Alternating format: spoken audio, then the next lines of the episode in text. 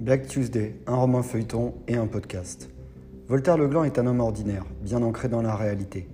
Le jour où il apprend que Neo Famicom, le plus grand fabricant de consoles de jeux vidéo au monde, va organiser une vente spectaculaire dans sa ville, son destin bascule. Saura-t-il se montrer à la hauteur des espérances placées en lui? Black Tuesday est un roman feuilleton podcasté in progress qui évolue chaque jour. À suivre sur jetsociety.com.